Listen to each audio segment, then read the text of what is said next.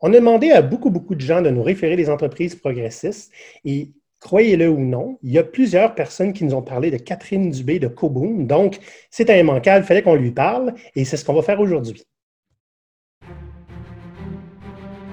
Il était une fois une Catherine Dubé qui était tannée d'entendre. Mes employés ont besoin de se responsabiliser et ils ne le font même pas. Catherine a décidé de prendre un cocktail avec un pirate et de montrer qu'il est possible d'aplanir de plus en plus les relations de travail. Voici son histoire. Salut les pirates, ça va bien? J'espère que oui. Vous allez voir que je suis un peu tout seul aujourd'hui. Il n'y a pas d'autre barbe que moi, mais j'ai Catherine Dubé aujourd'hui. Ça va, Catherine? Ça va bien, toi? Oui, ça va bien. Je suis tout seul parce que Maurice a un rendez-vous, donc on va faire ça, toi et moi. Euh, j'espère que ça te convient. Ça me convient euh, parfaitement. le, nom de la capsule, ça s'appelle Cocktail avec un pirate. Là, on est un peu en matinée, donc j'ai mis un petit peu d'alcool dans mon café. toi, je, pense comprendre que tu n'es pas en mesure de boire de l'alcool en ce moment. Non, pas encore. On en parle ou. Euh? Ben, en fait, euh, la famille va s'élargir euh, dans les prochains mois, donc là, je suis à l'eau. donc, vas-y pour l'eau. Écoute, si tu mélanges deux sortes d'eau, ça fait un cocktail. oh oui, l'eau pétillante avec de l'eau. Voilà, c'est parti. Donc, Catherine, tu es, ben, je pense que tu es propriétaire ou copropriétaire, hein? Copropriétaire. Copropriétaire de Coboom. J'aimerais ça te donner une minute pour me parler de toi puis de Coboom. Fais ça comme tu veux. Je te laisse aller. Parfait. Bon, ben Catherine Dubé, euh, moi j'ai joint l'entreprise familiale en 2013, donc ça fait maintenant sept ans que je travaille, je collabore quotidiennement avec mon père, donc euh, super belle relation. Euh, on a la chance d'être une équipe majoritairement féminine dans un domaine majoritairement masculin. Donc on est en conseil en management, on accompagne les entrepreneurs pour améliorer leur vente puis améliorer aussi leur profitabilité par du conseil en, en management au niveau stratégique, opérationnel puis organisationnel. Puis euh, depuis maintenant quatre ans, j'ai pris la voie de l'entreprise responsabilisée. Donc, j'ai décidé d'aplanir euh, ma structure pour que ça me ressemble davantage. C'est bon. Fait que tu, euh, tu, comme on dit au Québec, les, les, bottines suivent les babines. pour moi, Koboom, c'est un laboratoire où que j'essaye mes meilleures pratiques, j'essaye tout ce que je lis. Puis si ça fonctionne, après, je me dis là, j'ai été mon cobaye, je peux le faire avec mes clients. Fait que ce que vous dites que vous faites, vous le faites puis vous l'essayez d'abord. Tout à fait. Ça ressemble beaucoup à ce que Maurice faisait avec son ancienne compagnie. Avant de risquer l'argent des autres, il risquait la sienne. C'est une bonne pratique. Ça, permet aux gens d'avoir confiance. Oui. Catherine, tu n'es pas à ton, ta première expérience en podcast, là? Non. Je pense que vous en avez dit. Euh, tu, tu, en as eu ou est-ce qu'ils sont encore là? Ben, ils sont encore là, en fait. On a un podcast euh, Entreprendre autrement qui j'ai eu la chance d'interviewer des entrepreneurs qui m'inspiraient puis qui, qui entreprenaient différemment. Puis, cet été, euh, puis au printemps, en fait, printemps-été, on a fait le podcast Management 101 pour expliquer justement c'était quoi le management puis ça mangeait quoi en hiver. Cool, ça. OK, super. Là, on s'est, évidemment, comme avec tous mes invités, hein, on s'est parlé avant le podcast, puis euh, il y a quelque chose qui a vraiment marqué mon attention. Dans, notre podcast, on parle souvent des neuf tendances des entreprises progressistes. OK? C'est, les tendances, ils ne font pas tout ça à l'extrême. C'est un spectre. Hein. Il y en a qui le font un petit peu moins, il y en a qui vont plus loin dans, chacune des tendances. J'ai remarqué que ce que tu m'as parlé là, répond à six minimum des neuf tendances. Fait moi, ce que je voulais te proposer comme entrevue aujourd'hui, c'est serais-tu d'accord qu'on regarde les neuf tendances puis qu'on essaie de voir où est-ce que vous vous situez avec Kobo? Oui, je suis curieuse aussi de ah. voir ces neuf tendances-là. Oui.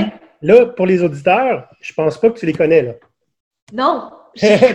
moi, j'ai pris des notes, puis si n'es pas certaine, je vais te rappeler ce que tu m'as dit la première fois qu'on s'est parlé. Parfait, on fait ça. La première tendance des entreprises progressistes, c'est qu'elles commencent à délaisser le focus sur les profits, puis commencent à mettre plus de focus sur les valeurs et la raison d'être. Ça ne veut pas dire qu'on ne se soucie pas des profits, c'est juste qu'on ne met pas le focus dessus. Puis, c'est plus important suivre ses valeurs, suivre ses principes, suivre sa raison d'être. À quel point ça te parle, ça? À 120% Pour moi, le profit, c'est un résultat d'avoir bien réalisé notre mission puis nos valeurs. Donc, notre mission, c'est co-créer les entreprises de demain. Puis pour moi, co-créer, ça veut aussi dire le mode d'action. Je collabore, je suis pas en mode expert, je suis pas en mode professeur, je suis en mode co-création. Puis au niveau des valeurs, ben, un, on choisit nos collaboratrices sur le plaisir, l'esprit d'équipe, la créativité, mais je fais aussi attention à mes partenaires, même mes clients. Dernièrement, justement, en fait, hier, Camille a soulever à un client, comme quoi qu'on n'était pas en respect avec nos valeurs. Donc, on voulait arrêter le mandat s'il n'y avait pas de réalignement au niveau des valeurs. Donc, chez nous, c'est la façon qu'on gère. Donc, vous, vous, vous donnez le droit de choisir ou carrément d'arrêter de faire affaire avec des clients s'ils ne respectent pas, ben, respectent pas vos valeurs. J'imagine que c'est donnant-donnant. Vous devez aussi respecter les leurs. Oui, Il n'y a pas une adéquation puis une adhésion à certaines valeurs. Exactement. Puis nous, dans notre contrat de service, il y a nos 10 commandements qui, oh. comment on fait vivre nos, fameuses valeurs.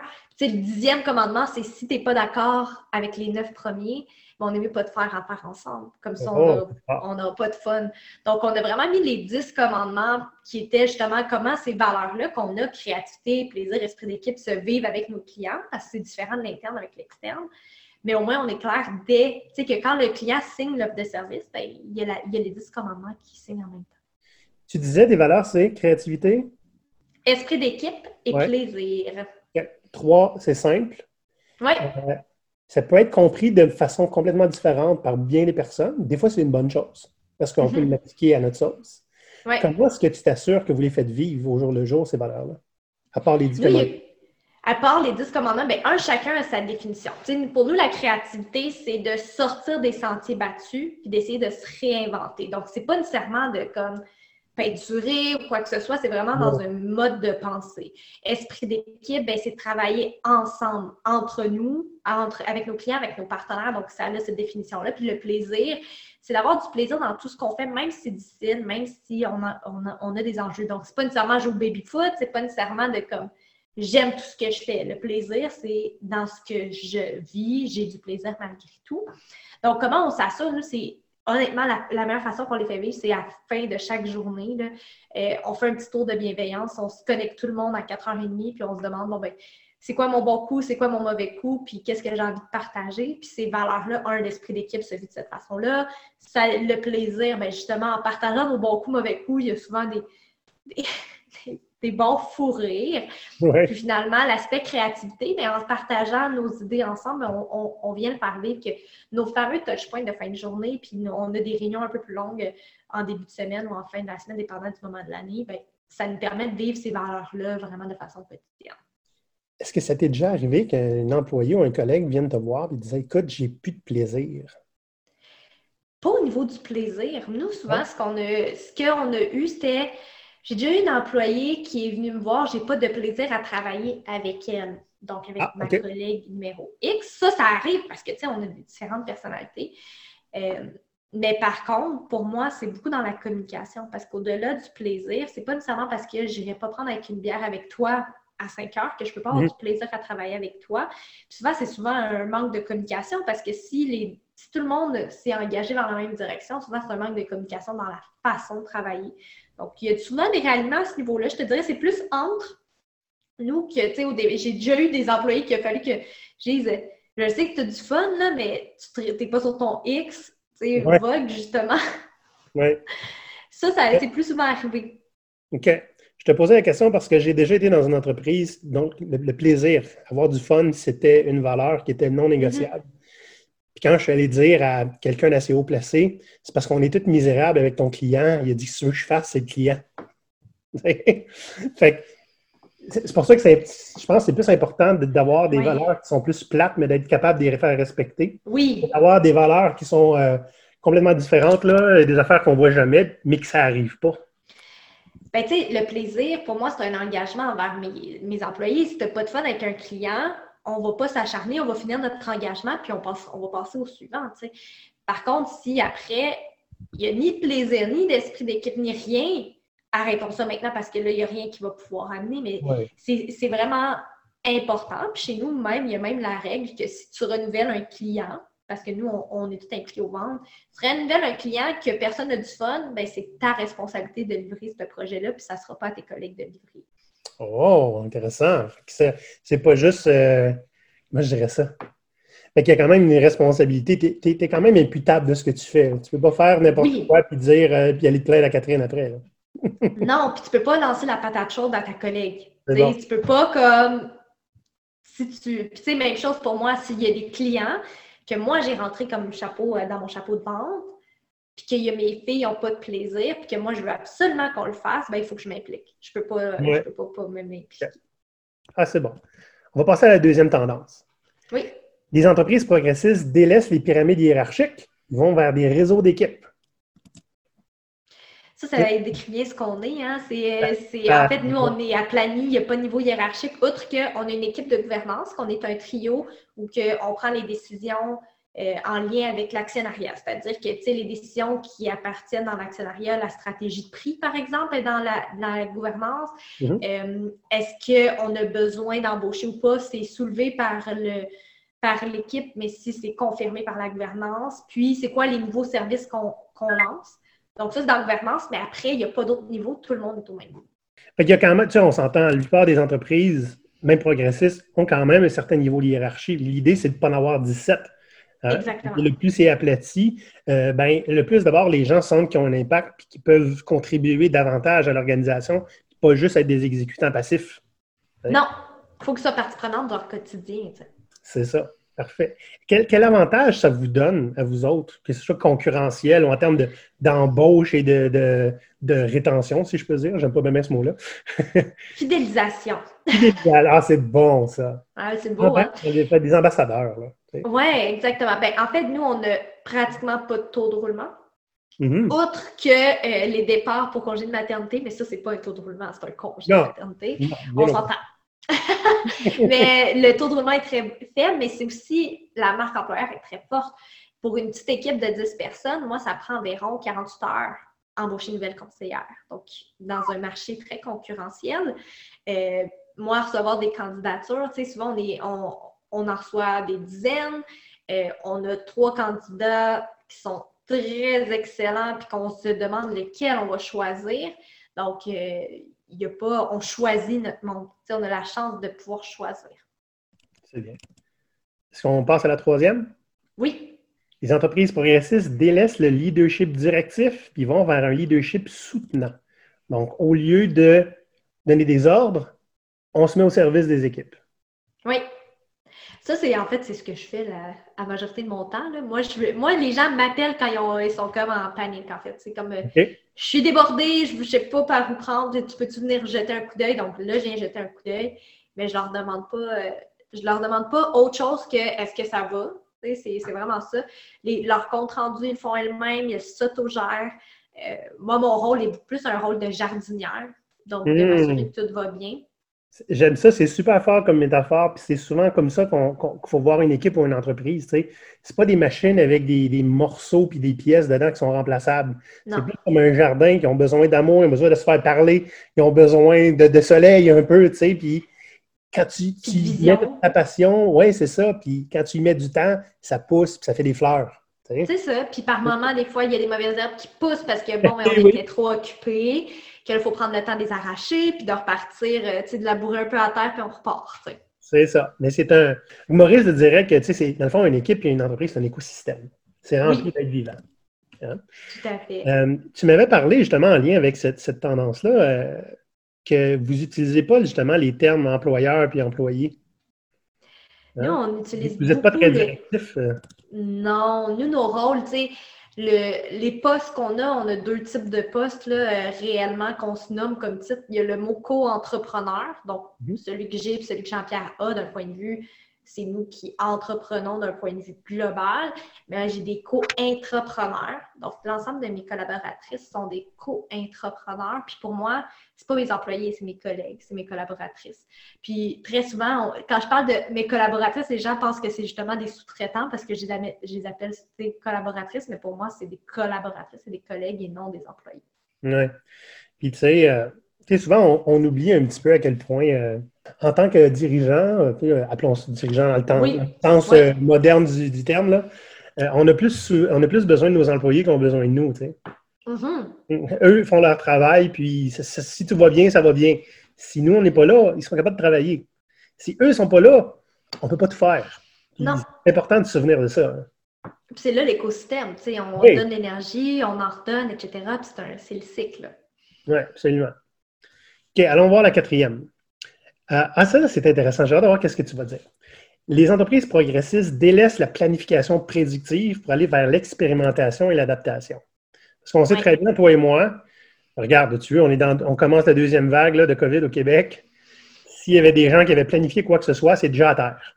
C'est une, situation extrême, mais ça, ça arrive tous les jours dans toutes les entreprises. On a planifié quelque chose sur, un an, puis ça fait deux semaines qu'on a fait ça, ça marche déjà plus. Comment vous dealez avec ça, vous autres? Nous, on fait une planification stratégique euh, annuelle. Toutefois, à chaque mois, elle est révisée. Donc, euh, à chaque mois, on se dit, c'est-tu à jour? Y a-t-il des choses qu'on doit lancer plus rapidement? Tu sais, la réalité, nous, c'est que notre plan stratégique, par chance qu'on l'avait fait, parce que pendant le COVID, au lieu de faire notre plan stratégique en un an, on l'a fait en quatre mois. Mm-hmm. On a réussi à réaliser l'ensemble de notre plan stratégique en quatre mois. Euh, que moi, je crois en la planification, mais je ne crois pas en une planification statique. Je crois en une planification qui va être agile. Donc, c'est là de dire à quel niveau je planifie. Je planifie-tu, voici mes orientations, mes projets que j'aimerais, ou je vais même dans le détail de mes projets. Puis c'est là qu'il faut, je pense, pas aller dans la carcasse de la planification puis dire comme, OK, je vais planifier tout mon échantillon, mes dates, ta, Non, je planifie ce que je veux mettre en place. Puis après, quand l'initiative est, là, le timing est bon, ben là, on lance l'initiative vraiment officiellement. OK. Est-ce que ça vous est arrivé d'être complètement dans le champ et d'avoir à tout réviser, tout revoir? Bien, étant donné que nous, c'est très light comme planification, tu sais, c'est, pas. Euh, je te dirais, il y a peut-être euh, au niveau du budget que c'est surprenant, mais tu sais, nous, on est très, en fait, pessimiste quand on planifie. Donc, on est souvent surpris. Donc, on n'est pas très optimiste. Donc, euh, on, se dit tout le temps, bon, ben, le minimum qu'on, aimerait faire, c'est ça. Que, si on n'atteint pas le minimum, c'est parce qu'on on se l'est dit que c'était ça. On est très pessimiste dans notre planification, donc on est souvent, au contraire, beaucoup plus surpris. Les choses vont plus vite que notre planification. Puis c'est ça qu'on veut, en fait. On veut se dire comme au minimum, ben voici, on est correct, puis on sera surpris, puis on sera heureux si ça va mieux. C'est bon. La cinquième euh, tendance des entreprises progressistes, elle délaisse les règles et le contrôle pour se tourner vers la liberté de travail et la confiance. Ça aide, ça, pendant le COVID puis le télétravail, hein? Oui, mais tu vois, moi, je ne suis pas pour délaisser les règles parce que pour moi, la liberté vient avec des règles du jeu. La liberté de chacun arrête où est-ce que celle de l'autre commence. Donc, si on se dit, OK, ben, je suis libre, ben, au final, je suis pas libre, je, je nuis souvent à la liberté de l'autre. Tu sais, pour moi, exemple, les règles du jeu de se dire, ben, moi, quand je m'engage pour un certain date ou un certain échéancier, je le respecte parce que ma collègue, après, elle va prendre la balle bâton à partir de cette date-là, puis je la mets, je la mets sous pression si je le fais pas pour ce moment-là. Pour moi, je vois vraiment l'entreprise responsabilisée et libérée comme une game de soccer. Tu es libre quand tu joues, mais il faut quand même que tu respectes les règles du terrain. Ah. tu ne peux pas t'amuser à, réinventer les règles pendant que tu es en train de jouer. Réinventons-les sur le banc. À ce moment qu'on on joue dans le même jeu. Puis après, tu sais, parce que sinon, c'est le bordel. Si moi, je pense que je joue au soccer, puis l'autre, il pense qu'il est au water polo, on n'est pas tout dans le même game.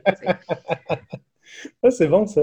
Nous, ce qu'on propose aux équipes, souvent, c'est un objectif super clair, puis un terrain de jeu, pour garder l'analogie du sport. Euh, le terrain de jeu est, délimité par des, euh, contraintes. C'est sûr que tu as, un budget à respecter, puis tu as une date de tombée à respecter, puis il faut, faut que tu travailles avec le client pour lequel tu travailles, puis il faut que tu collabores avec d'autres départements, mettons. Tout à fait. Là-dedans, fais bien ce que tu veux. Si ça atteint l'objectif, puis que tu es dans ton carré de sable. Exactement. Puis si, si tu n'as pas d'incidence, moi je dis tout le temps, si tu n'as pas d'incidence négative sur les autres, parce qu'il y a beaucoup ça dans la liberté individuelle, il faut aussi, moi je, moi je prends beaucoup plus la liberté collective comme équipe que la mhm. liberté individuelle. OK, j'aime ça. Comment, comment tu le fais vivre ça, la liberté collective? La liberté collective, c'est de se dire comme voici à quoi je m'engage, puis c'est transparent envers tout le monde. Ah. Puis là, de se, de se le dire après, hey, si tu fais ça, tu me nuis à moi, puis qu'il y a un langage. Que nous, chaque semaine, on se met carte sur table, une fois par semaine, pour dire voici qu'est-ce que je m'engage. Puis là, il y en a une qui est comme débordée, puis là, le monde va se retourner faire comme pas de bon sens ce que tu fais, là, tu es bien trop débordé, on va t'aider. Donc, liberté collective en, hmm. ayant ensemble. Puis, tu sais, tu vois, dans nos forces, on a fait notre diagnostic euh, justement stratégique euh, dernièrement. Puis, la plus grande force chez nous, c'est l'esprit d'équipe, pas l'esprit d'équipe d'une employée envers Kaboom. Une employée envers d'autres employés. Pour moi, là, c'est l'esprit d'équipe, c'est pas c'est pas la, le sentiment d'appartenance à l'entreprise, parce que ça, c'est comme, c'est une entité à part. Mais l'esprit d'équipe, pour moi, c'est entre les filles, entre, entre elles, puis ils disent, moi, là, j'ai aucun problème d'aider ma collègue. Puis même si j'avais prévu ça, on, gagne ensemble, on perd ensemble. Pour moi, c'est ça la liberté collective. Super. On va aller voir la sixième tendance. Les entreprises progressistes délaissent l'autorité centralisée pour se retourner vers l'autorité distribuée. Ça, c'est intéressant parce que c'est nous, c'est ça qu'on a mis en place d'un point de vue, on a mis en place ce qu'on appelle des cellules. C'est-à-dire que chaque cellule a une représentante. Euh, c'est celle-là qui, est la gardienne de les pouvoirs de cette cellule-là. Puis nous, tout le monde est gardien d'une cellule. Donc, tout le monde est gardien d'un certain sujet. Mm-hmm. Donc, au lieu, tu sais, puis dans une équipe de 10, habituellement, on s'entend, le pouvoir serait centralisé sur une, deux personnes. Là, il est décentralisé sur 10 personnes. Ouais. Puis, euh, est-ce que vous vous êtes donné des, règles à travers ces cellules-là, justement, pour, pour pas qu'il y ait de l'abus de pouvoir? Ou, euh? Oui, il y a comme il y a des certains quorums. Par exemple, pour telle décision, il faut qu'il y ait minimum trois personnes qui soient informées d'accord. Donc, ça, c'est ça, j'adore la, règle du quorum. Ça, c'est génial, la règle de trois, où on le OK? Oui. Puis, tu es capable. Tu as une idée ou tu veux, tu as une intention, puis tu es capable de convaincre deux personnes qui vont vivre avec l'impact de ton intention c'est probablement une bonne idée. Si les deux ne sont pas d'accord, peut-être revoir. c'est ça. qui est intéressant parce que euh, nous, ce qu'ils font souvent, c'est parce que, il y a des décisions, par exemple, d'arrêter d'un mandat. Nous, c'est la personne qui est sur le mandat qui a le droit de demander l'arrêt, puis il faut qu'il y ait la confirmation du vendeur, qui peut être une personne en gouvernance ou pas. Puis c'est là qu'il y a une triade qui se forment pour dire OK, ce client-là, est-ce que ça arrête ou pas? Ou est-ce qu'on va de l'avant avec ce méga gros projet-là? Donc, il y a vraiment une triade qui se forme, puis on s'assure qu'il y a au moins trois personnes qui est all-in pour faire ce, projet ou cette décision-là. Tu me disais, euh, la fois, quand on s'est parlé avant le, podcast, les, co-entrepreneurs, donc les patrons, n'ont pas de droit de veto sur les mandats. Non, non, puis c'est là que c'est intéressant, tu sais, comme euh, si le seul droit de veto que j'ai, c'est quand je vois que c'est pas en respect avec les valeurs et la mission de l'entreprise. C'est le seul droit de veto que j'ai. Après, si le mandat il est bifurqué, personnalisé, puis que la conseillère est 100% à l'aise, puis que ça répond aux objectifs du client, je peux même pas m'en mêler. Hmm. Tu me racontais au moment où on s'est parlé que vous étiez en train justement de faire votre planification stratégique, puis c'était les employés qui le faisaient, puis vous passez en entrevue pour vous poser des questions. C'est bon, qu'est-ce que ça a donné? C'est vraiment le. En fait, là, tu vois, on est à la phase euh, diagnostic. Ils nous ont présenté justement vendredi dernier notre diagnostic. Puis, Jean-Pierre et moi, on n'avait comme participé à aucune élaboration. Puis, pourtant, c'est ça notre métier, faire la planification ben stratégique. Puis, seulement, c'est moi qui présente. Puis là, je me suis fait présenter par. Euh, il y avait une équipe qui faisait l'analyse externe, l'autre interne, puis l'autre la revue de l'année passée. Puis, c'est tellement surprenant parce que, tu sais, surprenant ou pas, tu sais, mais c'est mieux que ce que j'aurais fait, tu sais. C'était complet. Ça, je trouvais que, ils nous ont d'ailleurs soulevé le point que depuis trois ans, on était beaucoup en innovation, puis que l'année prochaine, ça serait une année de consolidation.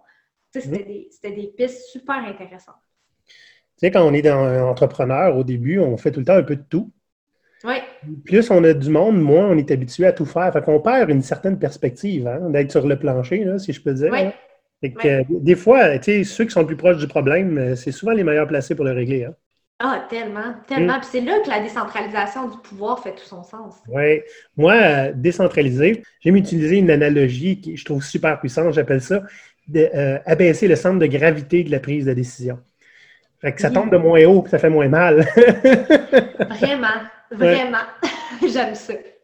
On va voir le point numéro 7, la septième tendance. Les entreprises progressistes délaissent le secret et le contrôle de l'information et adoptent la transparence, des fois jusqu'à radicale. Vous n'avez pas Nous, Nous, on est très radical là-dessus. Euh, de parce que je pense que moi, j'ai été élevée dans un, un environnement familial radical d'un point de vue de transparence d'information. Tu sais, je savais, je savais c'est quoi les enjeux des finances personnelles de mes parents. Tu sais, c'était, super ouvert. Donc, euh, j'ai jamais, pour moi, c'était comme, moi, parler d'argent puis te demander c'est quoi ton salaire, je comprends pas c'est quoi ton malaise parce que pour moi, c'était toujours discuté autour de la table euh, en famille. Donc, qui fait en sorte que personnellement, moi, ça, ça c'est vraiment quelque chose qui teinte, tu sais, c'est Catherine Dubé qui a teinté vraiment cette transparence-là. Mais chez nous, les états financiers sont transparents, tout le monde a accès en, avec, tu sais, on a QuickBooks, là, puis tout, le monde a son compte QuickBooks. Tout le monde dans, dans, le bureau a son compte QuickBooks pour aller voir où est-ce qu'il en est la facturation, où est-ce qu'il en est les paiements. on montre combien il y a dans le compte en banque chaque semaine. Les gens connaissent, peuvent aller voir les salaires. Ça, c'est une option. L'accès à l'information est là. Puis si les gens n'ont pas envie d'y aller, ils ne sont pas obligés. Moi, je ne force pas. C'est là la transparence.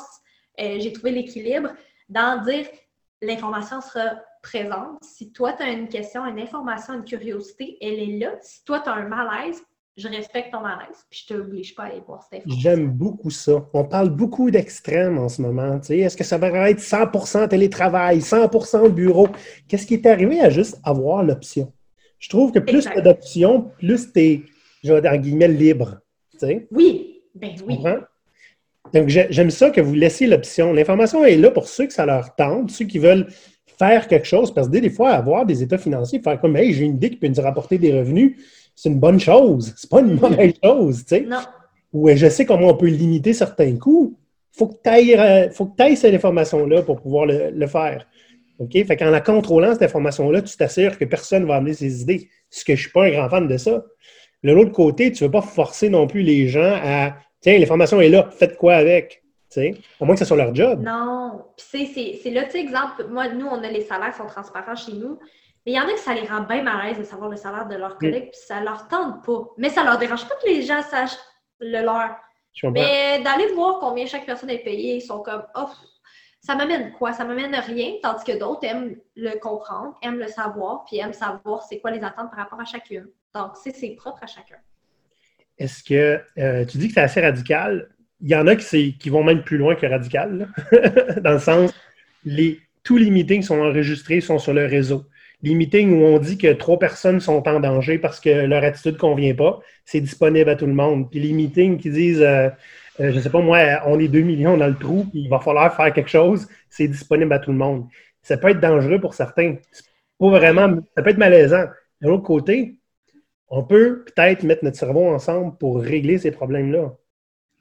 là, c'est là, c'est là, ça c'est comme un peu euh, le meeting enregistré. Moi, ce que je pense que ça crée, c'est au contraire, il n'y a plus de spontanéité et transparence réelle entre les gens. Parce que moi, là, en réalité, si je ne suis pas à l'aise, exemple, avec Andréane, puis j'ai un conflit avec elle, ben, je veux pouvoir le régler, puis je veux pouvoir être capable d'y en parler. Puis si on n'est pas d'accord, puis qu'au final, on est d'accord au bout de la discussion, les gens n'ont pas nécessairement à vivre ça c'est très. Moi, je trouve que là, on enquête un peu sur la liberté individuelle. Là, on est comme. Tu sais, pour moi, en dire on a eu un meeting sur tel sujet, voici les décisions, puis les rendre transparentes, c'est une chose. Mais que le processus décisionnel, tu sais, c'est comme se dire on est tout nu tout le temps. Là. Oui, c'est ça. C'est quand même tout le monde, hein? Il y a ah, beaucoup de compagnies qui font ça, puis je te garantis que ce n'est pas pour tout le monde. Il y en a beaucoup, mais tu sais, c'est ce genre de compagnie qui te donne 10 000 si tu t'en vas parce que ils veulent que tu sois là parce que t'es bien. oui, oui, c'est sûr. Mais tu sais, en même temps, est-ce que je serais réellement authentique tout le temps, me sachant enregistrer? Hum, très bonne question, hein? Est-ce que les gens à occupation double sont authentiques tout le temps? oh, c'est excellent. J'adore. C'est ça, c'est pareil. Ils sont enregistrés 24-7. Je ne dis pas que l'extrême, c'est ce qui est bon, hein? C'est que c'est jusque-là que certaines compagnies vont, tu sais. C'est ça. Il y a des discussions que tu vas avoir en one-on-one, mais il ne faut pas que ça soit enregistré. Là, non, c'est ça. Il y a des discussions qui n'arrivent pas à cause de ça. Ben, peut-être. Voilà. On va aller au point 8. Les entreprises progressistes délaissent les descriptions de postes statiques et se tournent vers le talent, la maîtrise et les rôles dynamiques.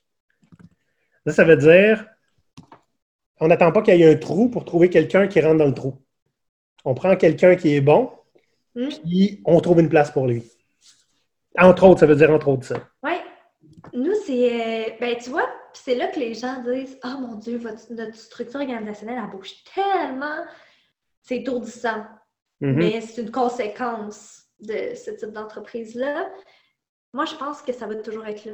Je pense que le fait qu'on se réinvente, tu sais, comme la réalité, là, c'est Camille, elle part en congé de maternité au mois d'octobre, ben, Camille, elle laisse un trou, puis ben, le trou, il va, il va pas rester là vide, là, puis en attendant, wow, tous ces rôles vont être comme redispatchés. On n'embauche pas pour l'instant parce que Roxane revient de congé maternité euh, en 2021. Que tu sais, on est comme, ben, on sort dispatch ça, on, regarde qu'est-ce qui nous va le mieux, c'est quoi nos plus grands talents pour chaque chose.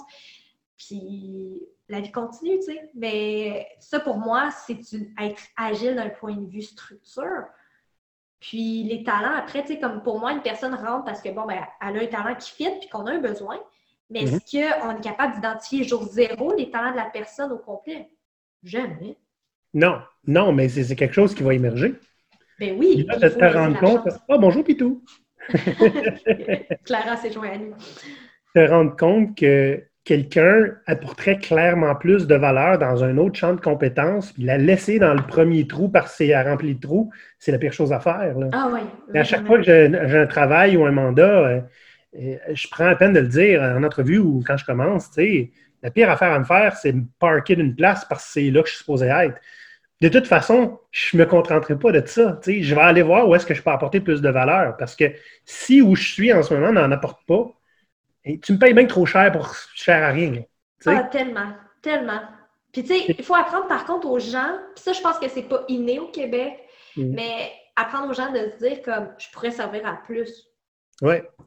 Tu sais, une des phrases les plus puissantes, je pense, en entreprise, là, puis qui n'est pas, pas assez utilisée, parce qu'il y en a qui sentent qu'ils n'ont pas le droit. Comment je peux t'aider? Je vais aller t'aider.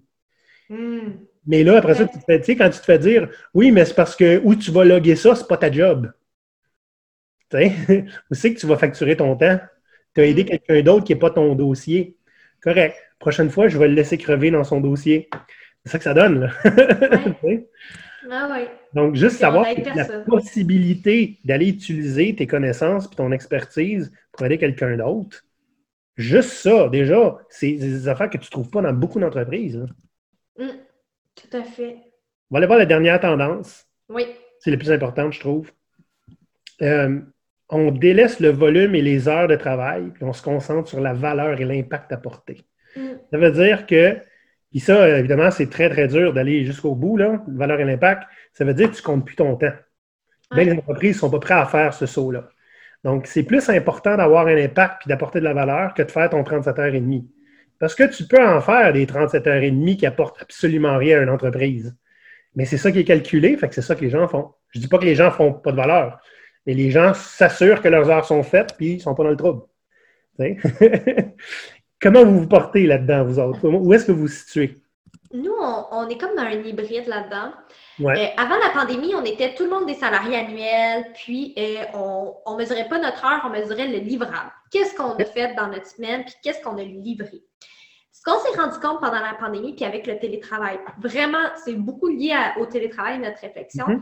C'est qu'on n'a pas tous la même capacité de livrer en télétravail. Il y en a qui sont très productifs. Quand on jouait tous dans le même jeu, c'était facile, mais là, quand, OK, il y en a qui sont en, présentiel, d'autres en virtuel, et là, c'est devenu très complexe, puis il y a eu un sentiment d'inéquité au sein de l'équipe, parce qu'il y en a qui étaient capables de livrer seulement sept livrables, d'autres neuf livrables. Puis là, comment tu rémunères ça? Puis là, c'était comme un vrai bordel. Est-ce qu'on compte vraiment le nombre de livrables? Oui, on comptait le... Nous, c'était comme le nombre de livrables qui était comme. Euh, c'était, nous, on, un livrable, c'est en demi-journée. OK. Mais si, si tu découpes tes livrables en plus petits, là, je peux faire 14 livrables au lieu de 7? Nous, c'est vraiment, il y a un poids. Tu sais, comme un, livrable exact, tu sais, c'est trois points. Tu sais, si tu as des trois petits livrables, ils valent pour un point chacun. c'est un nombre de pointages. C'était vraiment un livrable, c'est un pointage. Puis c'est comme une grosse tâche et séparée en plus petites tâches. Tu sais, comme quelque chose qui prend 40 heures, équivalent, va être découpé en une dizaine de livrables. Donc, c'est vraiment segmenté. OK. Est-ce que vos livrables contribuent toutes à l'avancement de l'entreprise vers ses objectifs? Oui. C'est obligé parce qu'il faut que ça soit qu'est-ce que ça amène au final. Donc, il y a juste euh, un livrable par semaine qui est un wrap-up, qui on a le droit. Qui est comme un. qui fait rien avancer en réalité, qui est juste comme on est en où on fait un statut, un état. Les neuf autres sont des valeurs ajoutées. Il y en a un dixième qui est vraiment, euh, ben, j'en suis où là, tu sais, je, juste prendre le temps, là, tu sais, de, de me replanifier pour le, puis pas être, euh, pas le pas de tête. Je comprends. Comment vous le savez que les livrables apportent de la valeur ou ont un, impact sur l'entreprise? Qu'est-ce qui régit, genre, si on le fait? Parce que moi, ce que je comprends, c'est que si ça apporte pas rien, ça amène pas l'entreprise vers son objectif, on le fait pas on a tellement d'objectifs. Nous, on va tout par objectif. Chaque équipe de travail a ses objectifs. Euh, puis, tu sais, comme, comment on sait que ça avance? Ben, est-ce que le projet est dans le vert tout le temps? Il est tombé dans le jaune ou dans le rouge? Donc, déjà là, en partant, puis tu sais, pour un projet dans le vert, c'est que la satisfaction client est, minimum ça, l'échéancier minimum ça, puis le budget minimum ça. Donc, on a déjà ce point-là. Pour toutes les autres tâches connexes, il y a des objectifs liés au plan stratégique qui sont découlés en objectifs tactiques puis opérationnels. Puis est-ce que ces objectifs-là sont vérifiés semaine après semaine? Que c'est, en fait, nous, on, gère par objectif. C'est vraiment comme, il y en est où l'objectif? Est-ce que j'ai avancé ou pas? Parfait. Est-ce que, à quel point les collaborateurs peuvent challenger les objectifs? C'est eux qui définissent. Ah, c'est simple. Ils peuvent pas. Ben, en fait, c'est. Toi les challenger. ben oui, moi, c'est plus moi qui challenge que l'inverse. C'est euh, parce qu'ils définissent, puis entre elles, ils challenge beaucoup les filles, tu sais, comme d'un point de vue comme hum, tu penses vraiment faire ça comme ça, toi, tu sais, comme euh, je vais t'aider ou euh, il me semble que tu t'es pas mis assez de temps parce que honnêtement, j'ai jamais vu quelqu'un faire ça aussi vite. Donc, tu sais, il y a vraiment dans les deux sens, ils se challenge sur l'atteinte des objectifs, ils définissent ensemble les objectifs sais, comme exemple, la personne qui est à, aux communications marketing chez nous, Laurie, ben, elle s'est défini son plan, c'est elle qui fait son plan, c'est elle qui fait son suivi de plan. Que, après, moi, je fais juste savoir il est où le plan? il y en est où? Mais c'est elle qui est disponible pour tout le monde? Oui, il est disponible pour tout le monde tout le temps. C'est bon, ça.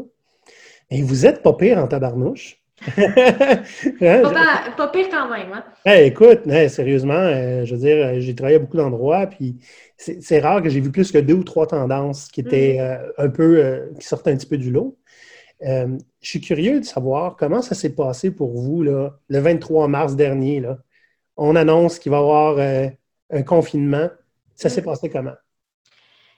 Il y a une cellule de crise qui a été mise en place ça a été pas facile d'un point de vue humain parce que pour moi, euh, à ce moment-là, le cash flow de Kobo n'était pas le plus élevé. En fait, on était en dessut de notre objectif. Quand le en fait, c'était le 13 mars. Comme, le, 13, le, 23, c'était le confinement. Mais le 13 mars, c'était euh, la fermeture des écoles.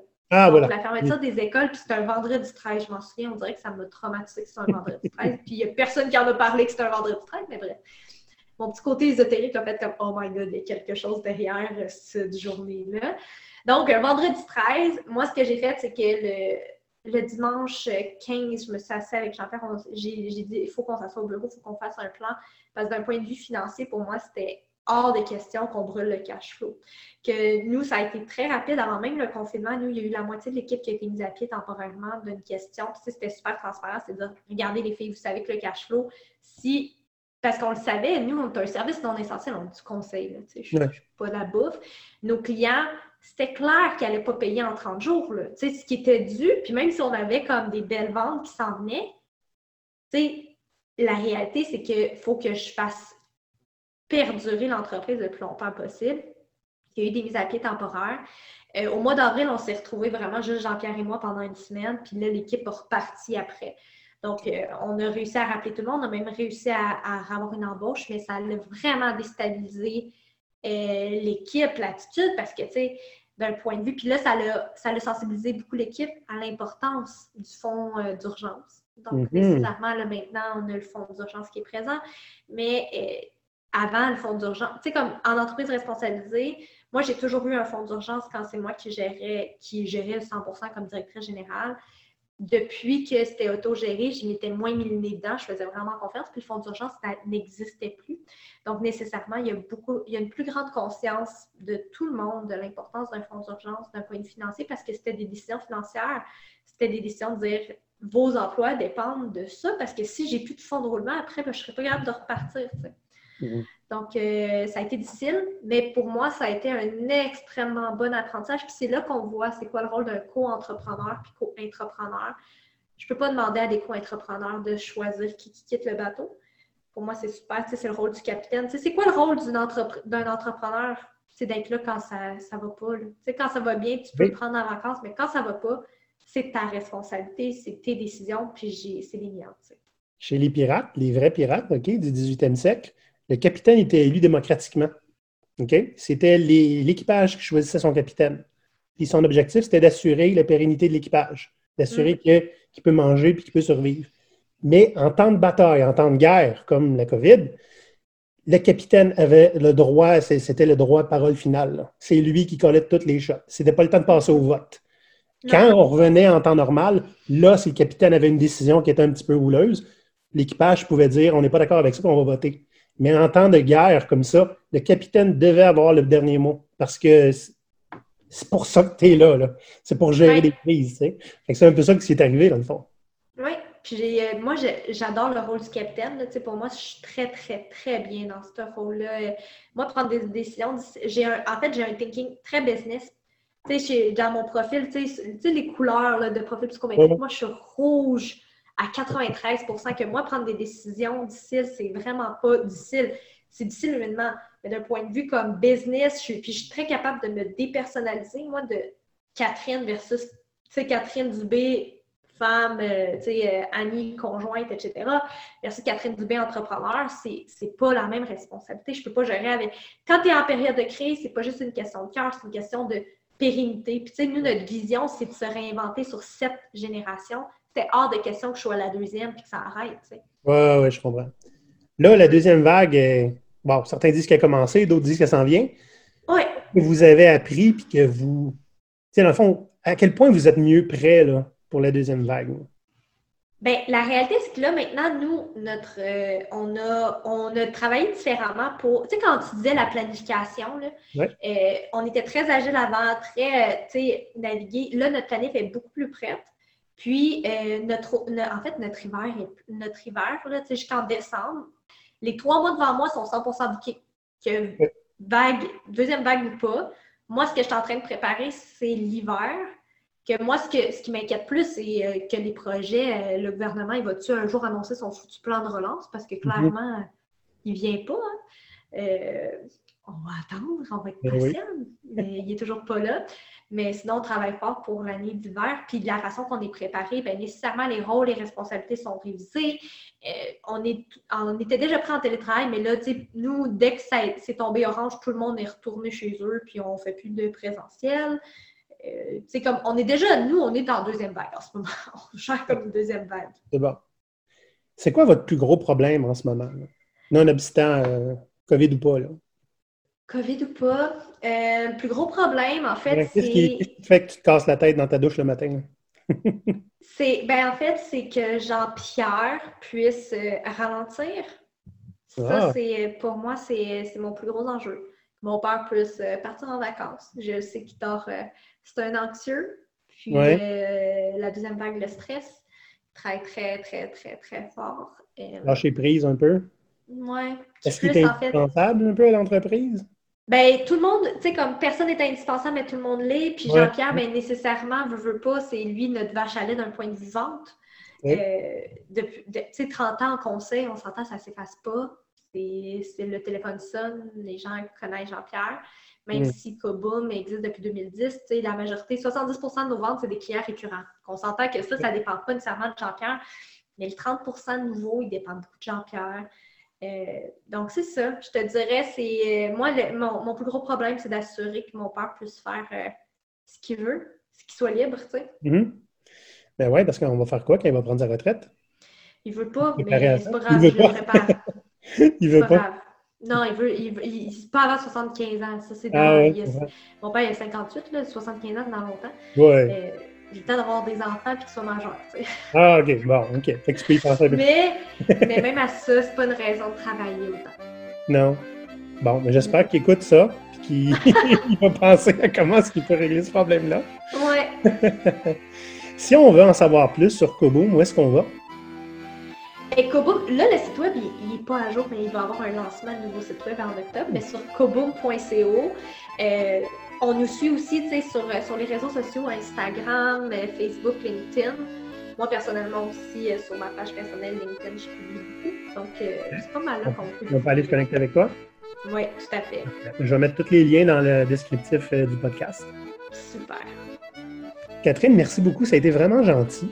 Donc, si jamais vous voulez vous connecter avec Catherine, LinkedIn, comme vous l'avez dit, puis koboom.co, puis on va faire un refresh dans une couple de semaines pour aller voir la nouvelle version, tu dis? Yes! Parfait.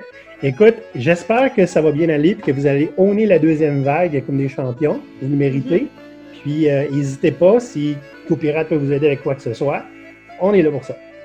Merci, Olivier. Merci. À la prochaine. Bye bye, Pirate.